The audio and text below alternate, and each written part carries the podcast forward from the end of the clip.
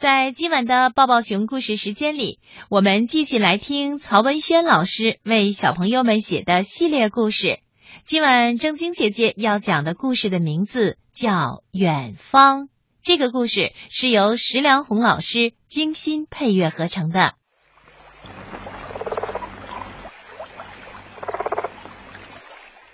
一只青蛙从水中跃起。在一片浮在水面的荷叶上，然后它又跳到一片已经脱离水面的荷叶上，再从这片荷叶上跳到一片亭亭玉立的荷叶上。它一动不动地蹲在荷叶上面，四周一片安静。一只母鸡。在池塘边的草丛里觅食，他见了青蛙，问：“你在看什么？”青蛙回答道：“呱呱。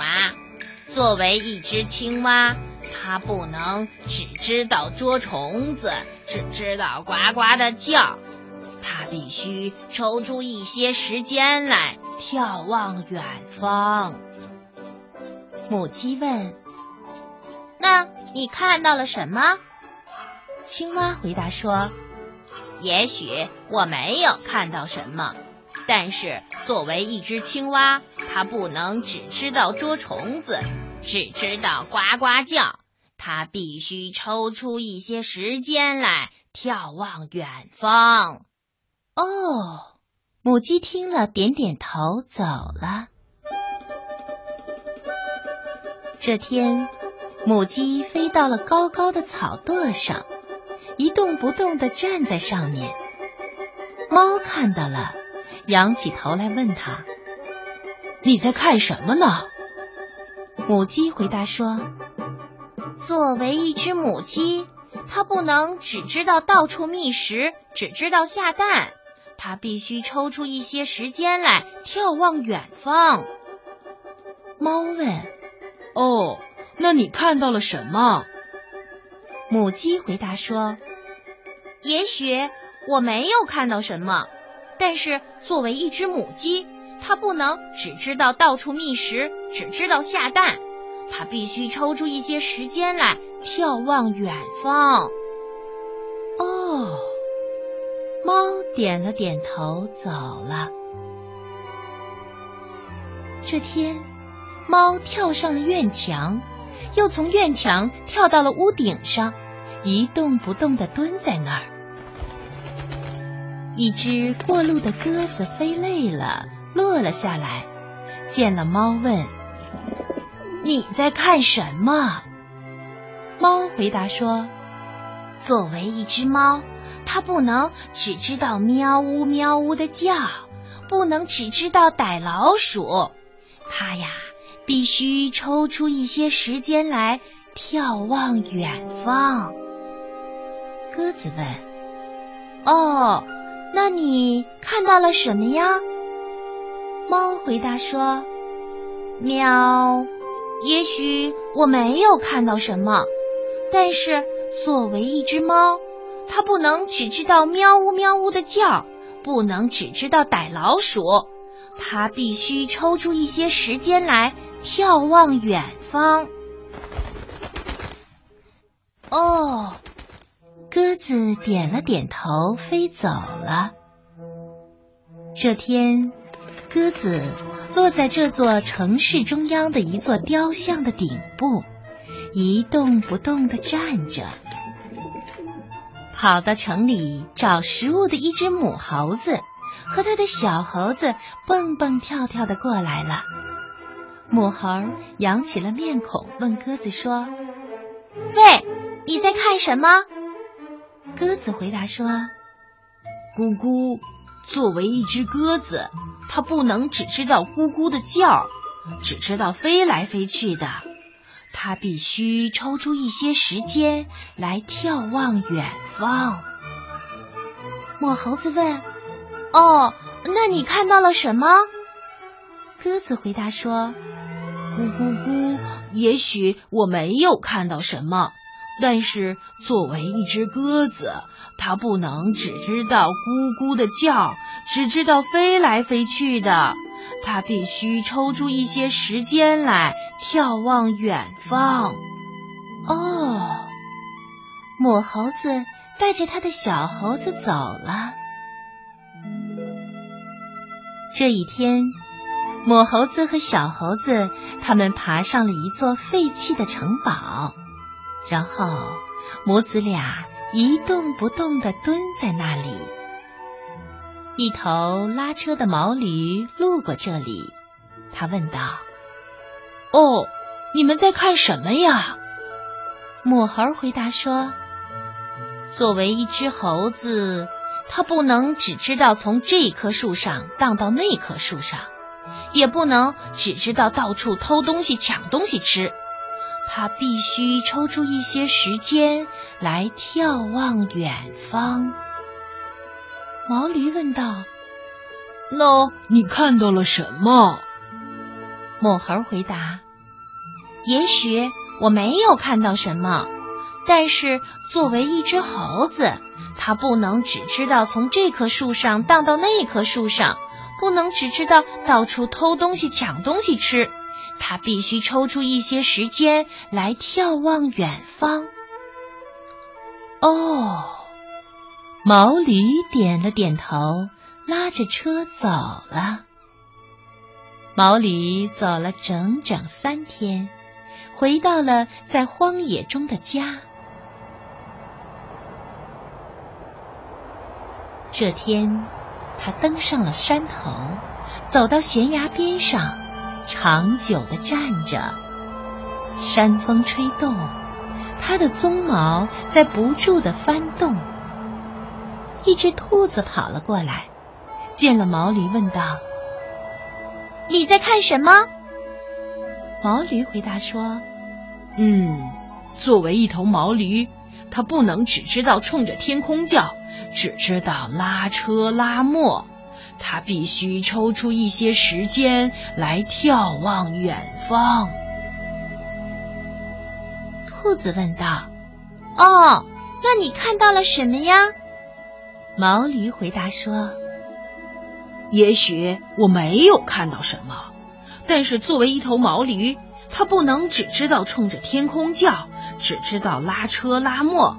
他必须抽出一些时间来眺望远。”方哦，兔子点了点头，一蹦一跳的走了。这一天，一只豹子远远的看见有一只兔子一动不动的蹲在一个土丘上的一棵大树下。豹子借着草丛的掩护，慢慢的向兔子靠近。草挤挤擦擦，发出沙拉沙拉的声，可是兔子却还是一动不动的蹲在大树下。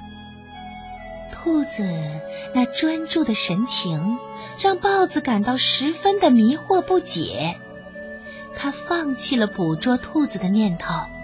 他问道：“喂，你在看什么呢？”兔子看也不看豹子。他回答说：“作为一只兔子，不能只知道蹦蹦跳跳，只知道没完没了的挖洞吃草。它必须抽出一些时间来眺望远方。”豹子问道：“哦，那你看到了什么？”兔子回答说：“也许我没有看到什么，但是作为一只兔子。”不能只知道蹦蹦跳跳，只知道没完没了的挖洞吃草。它必须抽出一些时间来眺望远方。